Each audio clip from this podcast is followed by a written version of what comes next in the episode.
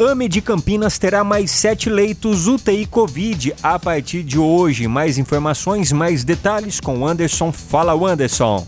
É isso mesmo, Fabinho. O AME, Ambulatório Médico de Especialidades, abriu hoje mais sete leitos de UTI de Covid-19, devido ao aumento de internações e pressão na rede pública de saúde. No total, a unidade que voltou a ser exclusiva para coronavírus na última quinta-feira terá 25 leitos de alta complexidade.